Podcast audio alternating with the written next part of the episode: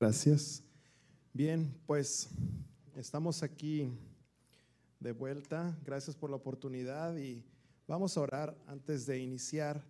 Papá, te damos gracias porque eres tú quien habla en nuestros corazones. Afinamos nuestros oídos a tu voz, a tus instrucciones. Sintonizamos nuestro corazón, Dios, en el Espíritu, a tu frecuencia, Dios. En el nombre de Jesús nos dejamos llevar y mover por tu voluntad en nuestras vidas, Jesús. Amén. Bien, le, puse como título a esta enseñanza, Nacidos libres en Cristo. Y quiero hacer referencia a que todos nacemos de nuevo en, en, algún momento de nuestras vidas, tomamos la decisión de reconocer a Jesús. Y vamos a Primera de Juan 5.1 Primera de Juan 5.1. Todos en algún momento, los que estamos aquí, creo que han tomado la decisión de seguir a Jesucristo, de renunciar a su vida, de aceptarlo como su Salvador. Y primera de Juan 1.5, si no lo has hecho, me gustaría acompañarte en una oración. Eh, al finalizar, dice, todo el que cree en Jesús que Jesús es el Cristo, ha llegado a ser un hijo de Dios. Todo aquel que cree que Jesús es el Cristo es nacido de Dios. Y todo el que ama al que engendró, ama también al que ha sido engendrado por él. Todo aquel que cree que Jesús es el Cristo es nacido de Dios. Somos nacidos en Cristo. Y somos nacidos libres, sin ataduras, sin mancha, sin arruga, como decía la pastora. Tenemos un nuevo nacimiento en nuestro espíritu. Nada cambia tal vez en el exterior. Vemos que nuestra forma es la misma, nuestros pensamientos son los mismos, las memorias, las memorias de nuestros errores pasados aún están en nuestra mente.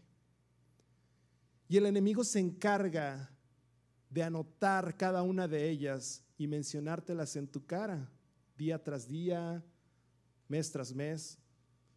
Cada quien es atacado de alguna manera por el diablo.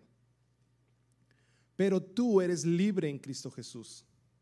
Lo que el enemigo hace es vociferar, amedrentar, tratar de persuadirte que tú no eres la, persona que Jesús dice que eres, que eres nacido libre en Cristo y te dice, tú has cometido estos errores, tú has eh, pensado en suicidarte, tú has pensado en hacerte daño, tú has cometido un montón de errores, quieres que te los mencione, y está constantemente amedrentando tu vida, pero es el único poder que tiene. El objetivo que él quiere es matar, destruir y robarte el propósito de Dios en tu vida. Y lo que, ¿cómo lo hace? ¿Cómo lo trabaja Él con la mentira? Es lo único, es su única arma, la mentira. Y vocifera y amedrenta como aquel Goliat que amedrentaba al pueblo de Israel. Se levanta, decía que estaba el ejército y se levantaba, salía aquel hombre y vociferaba. Y todos tenían temor de, las, de aquellas ah, cosas que el gigante decía. Así es el diablo. Está derrotado, está vencido en la cruz. Sabemos que es suficiente lo que Jesucristo hizo y el diablo lo sabe. Pero lo único que tiene es una boca intentando convencerte de que no es verdad. Si la verdad te hace libre, la mentira del diablo intenta esclavizarte y volver al yugo de esclavitud, a que tengas otra vez temor. La Biblia nos dice que el heredero cuando es niño no difiere del esclavo. Cuando nacemos de nuevo somos niños nacidos nuevamente. No tenemos la misma condición que antes, de antes de nacer de nuevo, antes de aceptar y de creer en Jesús como nuestro Salvador. No tenemos la misma condición, pero en el plano de decisiones, en el plano de, en cierto plano, no, no hay diferencia. Porque si yo acepto a Jesús hoy, vemos que si estoy gordito, hemos aprendido en el discipulado, si estoy gordito, sigo estando gordito. Si no soy bueno para esto, no, después de que acepte Jesús, no, no soy bueno todavía. Pero en mi espíritu he nacido de nuevo, soy una nueva especie, una nueva criatura. Dice la Biblia en 2 Corintios 5, 17, de modo que si alguno está en Cristo, nueva criatura es. Es una nueva especie, hay una nueva genética en ti, la genética del reino, la genética de Jesús en ti. Pero en el exterior aún puede estar dominando los pensamientos, las mañas, los hábitos y el enemigo se aprovecha de eso. Todavía hay falta de perdón en nuestro corazón y el enemigo lo sabe muy bien. Vamos a, en nuestra Biblia, Pablo estaba ministrando y tenía una iglesia que estaba eh, pastoreando y él reconocía que había una personita que le estaba haciendo la vida imposible y dice, estad firmes. Ahí voy. Dice, así que ustedes, en 2 Corintios 2, 10 y 11, no voy a leer el contexto, eh, o más bien voy a decir sobre el contexto, está una persona eh, haciendo la vida imposible a la iglesia, al ministerio de Pablo. Así que dice, así que quien ustedes perdonen, yo también lo perdono. Se lo perdono, así que hay algo que, si hay algo que perdonar, por consideración de ustedes en la presencia de Cristo. No vaya a ser que Satanás se aproveche de nosotros, pues conocemos sus malignas intenciones. Lo estoy leyendo en Reina Valera contemporánea, pero vamos a leerlo en, en Nueva Traducción Viviente, porfa. Segunda de Corintios 2, del 10 al 11. Si ustedes perdonan a este hombre, yo también lo perdono. Cuando yo perdono lo que necesita ser perdonado, lo hago con la autoridad de Cristo en beneficio de ustedes. Para que Satanás no se aproveche de nosotros, pues ya conocemos sus maquinaciones malignas. Si hay algo que perdonar, perdona hoy. Eres nacido de nuevo en Cristo Jesús. Eres un, cuando nacemos de nuevo somos como un niño. No estamos en la misma condición que un esclavo porque somos nacidos de nuevo, le pertenecemos a Cristo. Un esclavo, una de las características del esclavo es que no tiene voluntad propia. La voluntad es controlada por alguien más. Cuando, cuando nacemos de nuevo es un parteaguas. Mi voluntad ya no está controlada por el diablo en mi espíritu. Somos nuevas criaturas, nueva especie. Pero ahora como niños tenemos que aprender y ser discipulados. Ser que nuestros sentidos sean, dice la Biblia, ah, que sean ejercitados reconociendo dónde está el diablo operando y dónde no está operando en nuestras vidas. Sabiendo el bien, el mal. Yo tenía mucho conflicto antes sobre esto porque ¿Por qué voy a estar viendo el bien y el mal si Cristo ya me perdonó y todo eso? Pero sabes que cuando nacemos de nuevo hay, un área, hay áreas en nuestras vidas que no han sido redimidas, nuestra alma, nuestro cuerpo no fue redimido. Somos nacidos de nuevo y esas áreas aún pueden estar batallando y tienen debilidades y necesitan ser alumbradas con la verdad de Cristo. Hoy me veo con una lámpara en mis manos viendo dónde hay oscuridad, porque el enemigo opera en la oscuridad. Pero alguien, imagínate un espía, un espía que es descubierto no puede volver a ser espía en el mismo país o en el mismo lugar. Cuando el diablo es, reconocemos sus artimañas, sabemos que ha estado dominando una área a la causa de la falta de perdón, diablo, te hemos identificado, te he identificado en mi vida. Yo perdono aquello, perdono esto, lo alumbras con la, e, esa área de tu vida, traes luz a esa área de tu vida y el enemigo se va. No puede volver a operar ahí. Como un espía que no puede volver a operar porque pues supone que ya fue descubierto. Así es el diablo. La palabra trae luz a tu vida. Y puedes estar buscando áreas en tu vida y reconocer donde el diablo operó, donde ha estado operando y no volver El diablo reclama algunas cosas en, en nuestras vidas y dice, aquello me pertenece, pero son vociferaciones, son palabras.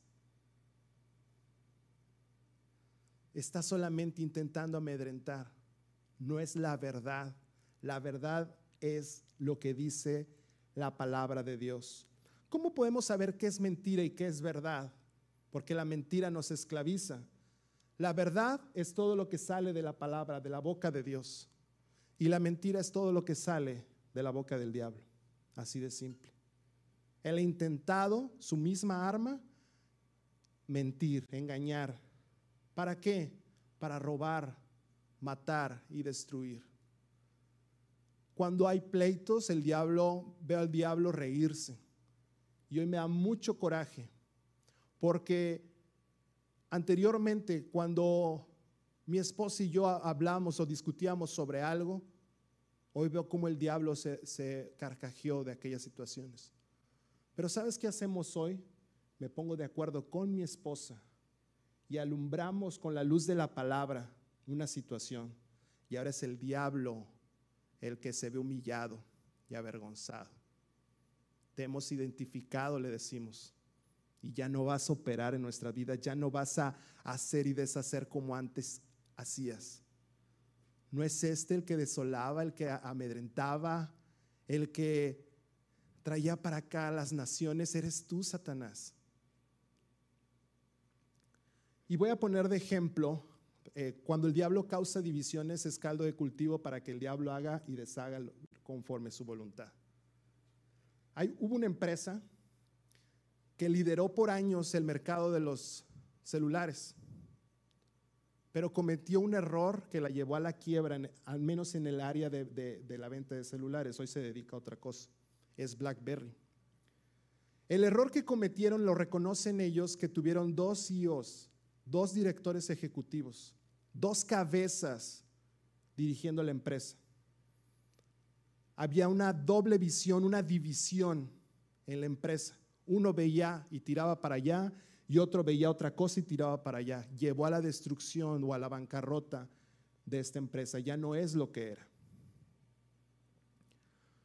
Así lo veía yo con, con mi esposa. Cuando estamos divididos, el diablo le encanta la división, porque ese pueblo no puede prevalecer contra sí mismo, dijo Jesús. Todo reino que está dividido contra sí mismo no puede prevalecer. Y el objetivo del diablo es que la voluntad de Dios no prevalezca en, la iglesia, que, la iglesia no prospere en las cosas que Dios quiere. Pero dice el Salmo, si lo pueden poner 111, que todas las cosas el Dios, Dios las puso bajo los pies de Cristo. Lo puso bajo como estrado de sus pies. Jehová dijo a mi Señor, dice el rey David, siéntate a mi diestra hasta que ponga tus enemigos por estrado de tus pies. Y si nos vamos a Efesios 1, versículo 22. Y sometió todas las cosas bajo sus pies y lo dio por cabeza sobre todas las cosas a la iglesia. Cristo es la cabeza, nosotros somos el cuerpo y el diablo está bajo los pies de la iglesia, bajo los pies de Cristo. No hay autoridad que el diablo tenga contra los hijos de Dios. Intenta y reclama cosas y acusa a los hijos de Dios. Pero mi tarea es ir a la palabra y decir, diablo, yo te, abrí puertas en mi vida, cometí estos errores y reconozco que abrí la puerta, pero hoy te la cierro en tu cara y te vas. Ante la verdad de la palabra y la legalidad de la palabra no puede operar. Ante la luz, el diablo le encanta la oscuridad, estar escondido ahí, que tal vez todos cometemos errores, pero al diablo le encanta que tú autojustifiques tu error, lo cubras como tierra debajo de una alfombra donde nadie ve eso en tu vida. Ahí en la oscuridad, ahí, eh, ahí opera. Pero la palabra de Dios alumbra cada área de tu vida y lo pone en evidencia. Confiesa tus errores delante de Dios, confiesa tus errores. Es poderoso la confesión. Efesios 5:10. Efesios 5:10. Comprobando lo que es agradable al Señor. Otra versión dice, averigua bien lo que es agradable al Señor. Vamos a ponerlo en una traducción viviente. Averigua bien lo que agrada al Señor. No participen en las obras inútiles de la maldad y la oscuridad. Al contrario, sáquenlas a la luz. Es tarea de cada uno de nosotros traer a la luz cada situación y confesarlo delante de Dios. Reconocer dónde y cuándo permití que el diablo tomara parte y suerte en mi vida. Falta de perdón, pleitos. Dice que donde hay pleitos hay toda clase de maldad. Cuando peleas con alguien salen de tu boca tantas cosas que el diablo ve. Mira, ya se lazó con esto, ya, ya, ya hizo esto, ya.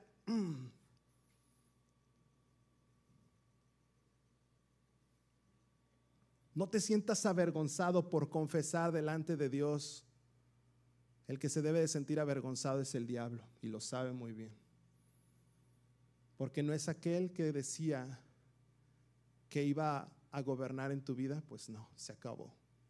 La verdad de Cristo dice que somos una nueva especie, nueva criatura. Cuando nacemos de nuevo, aún hay cosas en nuestras vidas coexistiendo. Y voy a poner de ejemplo a Abraham cuando tuvo Isaac. Cuando nació Isaac, el hijo de la promesa, ya había en casa un hijo de la sirvienta, un hijo de la esclava. Y Dios le dice a Abraham, no puede ser así, no puede haber dos voluntades, no puede coexistir la, la, esclavitud y la libertad en tu vida. O eres libre o eres esclavo. Si hay cosas que están esclavizadas en nuestras vidas y hay también libertad, es también algo donde el diablo le encanta, porque dice la Biblia que la persona o el hombre de doble ánimo es inconstante en todos sus caminos. Dos voluntades en tu vida, dos pactos en tu vida, dos te va a hacer, dos uh, corazones, pues, te hace inconstante en todo. El diablo sabe que en algún momento caerás, el diablo sabe que en algún momento abandonarás, abortarás el propósito de Dios. ¿Por qué? Porque hay dos voluntades, hay dos pactos, hay dos libertad y esclavitud. ¿Qué le dice Dios a Abraham? Echa fuera a la esclava. Echa fuera a la esclava. El hijo de la promesa se ha manifestado, la libertad se ha manifestado en tu vida. Abraza la libertad. ¿Por qué? Porque, porque pasa como este ejemplo que te comenté de la empresa ya no es, ya no liderea el, el, reino de los smartphones, decir, ya no liderea el mercado de los, de los celulares, yo creo ni le tocó los smartphones, no sé, pero ya no es lo que era, porque había dos líderes tratando de llevar a la empresa al éxito. Es un caso, creo que hay pocas empresas que han hecho eso, pero esa decisión la llevó a no prevalecer el hombre de doble ánimo es inconstante en todos sus caminos. En algún momento tienes que pararte firme en la libertad de Cristo y echar afuera la esclavitud de tu vida. Donde el diablo ha estado operando. Dice la Biblia en primera de Juan 1:8 que seamos sinceros, que reconozcamos nuestra debilidad, nuestro error Dice, si afirmamos que no tenemos pecado, lo único que hacemos es engañarnos. Es decir, si afirmamos que no necesito a Cristo, que, que, estoy bien, si afirmo que no tengo error en mi vida, que no hay áreas en mi vida que han sido esclavizadas, me engaño a mí mismo y no vivo en la verdad, en la verdad de Cristo, la verdad absoluta, la verdad que no se mezcla con la mentira. Por eso Dios no puede mentir. Dice que, que Dios no puede mentir, dice la Biblia. Porque todo lo que Él habla es verdad. Todo lo que sale de la boca de Dios es verdad y todo lo que sale de la boca del diablo es mentira. La verdad te hace libre, dice la Biblia, dice Jesús, y la, conoceréis la verdad y la verdad os hará libres. La verdad te hace libre. La mentira esclaviza.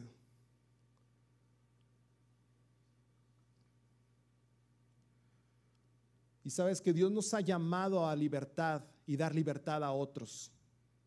Alguien que se está ahogando siempre hunde a otro más, pero alguien que es libre siempre da, habla de la libertad de Cristo a alguien más. Alguien que es esclavo habla de esclavitud, alguien que es libre habla de libertad. Dios te ha llamado a ti y a mí hablar de la libertad a otras personas. Vuelvo a la historia de David y Goliat para que yo siempre me pregunté por qué Dios no había destruido al diablo como tal, así liberarnos este, y destruirlo, que ya no seamos atacados por el diablo. Pero sabes, en la historia de, de David y Goliat, yo veo el Espíritu Santo dirigiendo aquella piedra a la frente del gigante. El gigante cae. Y dice la Biblia que David fue, tomó la espada del gigante y terminó de matar al gigante. Dios exhibió públicamente al enemigo todas sus artimañas. Él ante la verdad está avergonzado, está exhibido, está destruido. Pero te toca a ti y a mí tomar la espada de la palabra de Dios y decirle en mi vida, Satanás, no puedes gobernar más. Y le das cuello. Te toca a ti y a mí tomar la verdad de la palabra y alumbrar en cada área de tu vida. hoy me veo con una lámpara en mis manos, alumbrando cada rincón de mi corazón y buscando, literal, buscando si hay un intruso y por dónde se, se infiltró. No pueden, ante la verdad de Cristo, no pueden seguir operando. Dios quiere libertad para sus hijos.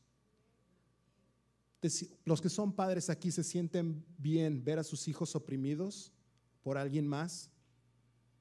Aún recuerdo cuando estaba estudiando, choqué, mi papá fue, no me regañó y habló con la persona afectada y le, y le dijo, te pago todo le ofreció hasta comprar el auto que, yo había chocado, el de la otra persona. Y nunca me dijo nada. Él no quería ver a su hijo oprimido por una deuda. Así somos nosotros cuando cometemos pecado, cuando cometemos un error, debemos y pagamos con muerte. dice la Biblia que la paga del pecado es muerte. Dios no ve a sus hijos, no, no quiere ver a sus hijos oprimidos por el diablo. Él ya pagó la deuda. La deuda está saldada. ¿Qué hizo más? ¿Qué hizo más Ricardo? No, pues esto está pagado. La cuenta está pagada. Pero también está pagado. La luz de la verdad de Cristo alumbra cada situación y toda deuda que tú hayas cometido, vayas a cometer, todo lo que el diablo te acusa está pagado pero nos toca a nosotros exhibirlo a la verdad de Cristo. En mi corazón, en tu corazón, decir, yo soy perdonado, soy justificado. Hay gracia para cada área de mi vida. Hay perdón, hay restauración. Identificas al diablo y el diablo tiene que huir. Resistid al diablo y él huirá y va a volver con la misma estrategia de siempre. No hay otra, no hay nuevas. La misma, la mentira. Y va a querer hacer lo mismo, matar, robar y destruir el propósito de Dios en tu vida. Destruir el matrimonio glorioso que Dios tiene para ti. Quiere que no, se, que no nos pongamos de acuerdo entre hermanos, entre esposos, entre familia. La división, que haya división. es la misma estrategia del diablo, mentir, intentar persuadir, es la misma, no hay otra. Pero la verdad de Cristo alumbra cada corazón. y nos ha llamado a nosotros a ser luz. Lucas 4:18.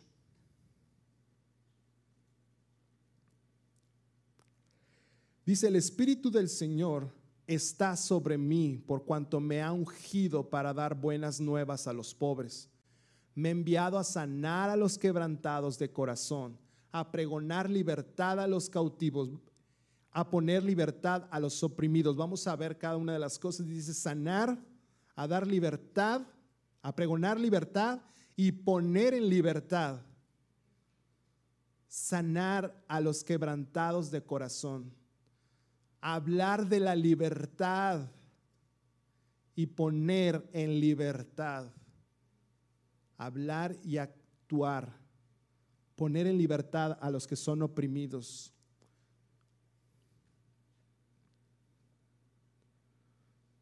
A eso nos ha hablado el Señor.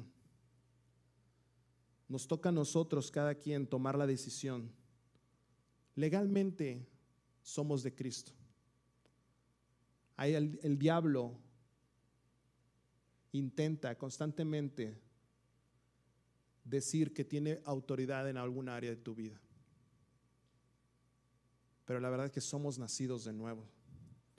Y necesitamos que nuestra espíritu, alma y cuerpo, dice, dice la palabra en Tesalonicenses, que seamos santificados, apartados.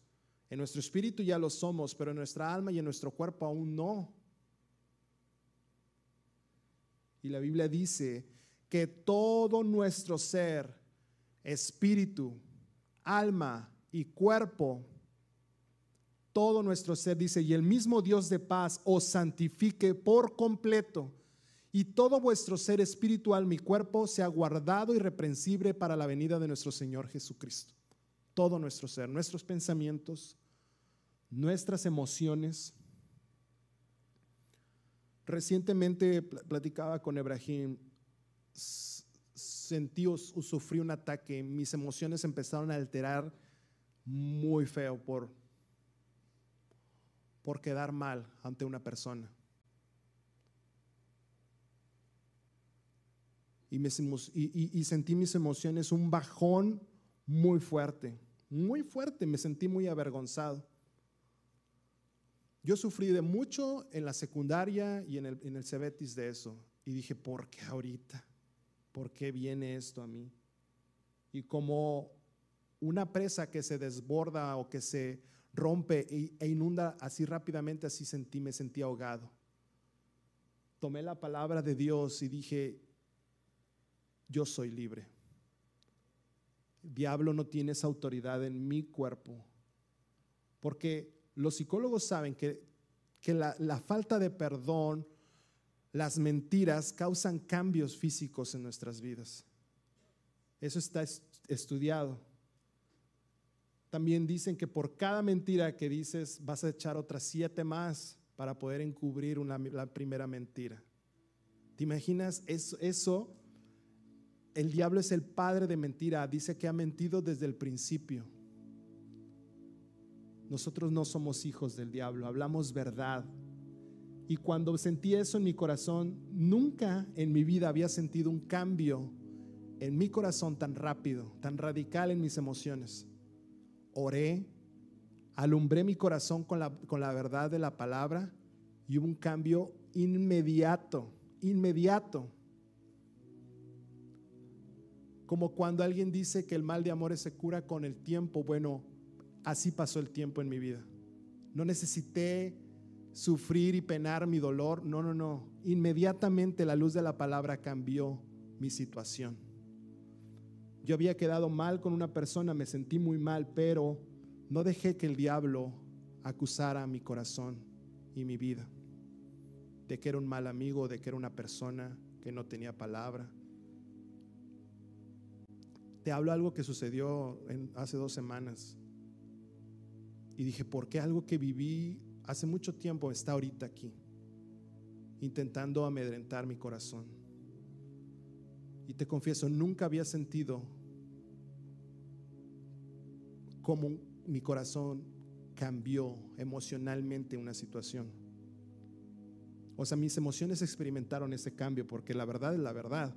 No quiero decir que me sentía bien, eh, lo noté, como cuando notas un sabor de algo que está salado o está así, así sentí, mis emociones cambiaron inmediatamente. Y dije, wow, porque Dios quiere que mi espiritual, mi cuerpo, sean apartados para Él. Mi mente, cuando piensas de una manera constantemente y hay un cambio radical a raíz de la palabra. Eso quiere Dios, que experimentes la libertad que hay en Él. Ya no más acusaciones cuando estás con la palabra de Dios.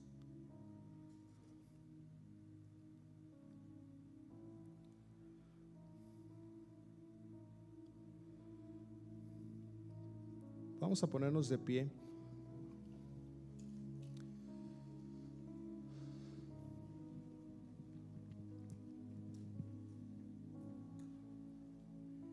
Alguien que es nacido de Cristo es nacido libre. Recientemente platicaba con algunas personas y recomendé mucho una película Harriet sobre la esclavitud en Estados Unidos. Y tocó mucho, mi corazón cuando las personas se creían dueños de alguien más. Y por algún tiempo estudié, me llamó mucho la atención y estudié que el sur de los Estados Unidos dependía totalmente, su economía dependía de la mano de obra esclava. Y cuando esos esclavos salían a luchar por la libertad, los de la hacienda se veían en bancarrota porque ya nadie producía nada. Esto no es de la película, pero lo, lo saqué a colación porque lo vi recientemente. Así está el diablo. Cada hijo de Dios que es libre pone en manifiesto que el negocio del diablo está quebrado, que ya no puede operar en tu vida. Y necesitamos ir con alguien más y decirle, sabes que aquel que te está asolando está derrotado, está en bancarrota, pero aún puede operar en tu vida. Tiene sus pequeños ingresos a causa de perdón, a causa, de la falta de perdón, a causa de las peleas, a causa de, de practicar el pecado pero el negocio del diablo está destruido. Cada quien toma la espada y le da cuello al diablo en su vida. Yo no puedo hacerlo por Ricardo. Puedo decirle que él ya es libre, pero cuando él toma la palabra de Dios y le da fin al diablo en su vida, es glorioso, porque hay libertad en él. Y el diablo sabe de su fin. Dios, Dios nos ha dado libertad. Vamos a predicar de libertad a otras personas. Esa es mi invitación. Si, si, tú no has nacido de nuevo, si los que están viendo la transmisión no han nacido de nuevo, yo te quiero invitar a que lo hagas hoy y los que estamos aquí acompañen a las personas en esta oración. Y si tú estás aquí y nunca has aceptado en Jesucristo, te voy a, recordar lo que dice Juan. Todo aquel que cree que Jesús es Dios, que es Cristo, que es el enviado de Dios para salvación, dice, ha nacido de nuevo. Todo empieza naciendo de nuevo, una nueva criatura. Los siguientes pasos es ser discipulado, seguir aprendiendo, recibir de Dios y ya eh, vas a ir eh, conociendo cada uno de, las cosas que, que, vas a aprender. Pero todo empieza reconociendo a Jesús como nuestro Salvador.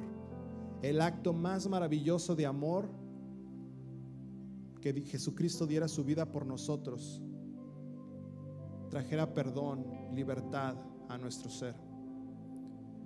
Si tú no lo has aceptado hoy, te invito a que lo hagas y repitas después de mí, Señor Jesús, te reconozco como el enviado de Dios para perdón de mis pecados, para libertad, para sanidad, para mi plenitud. Reconozco que tú eres Dios y que no hay otro como tú. Te entrego hoy el control de mi ser, reconozco que tú eres Dios sobre todas las cosas. En el nombre de Jesús. Amén. Amén. Entrega el timón de tu barco a, a Jesús. Gracias, papá.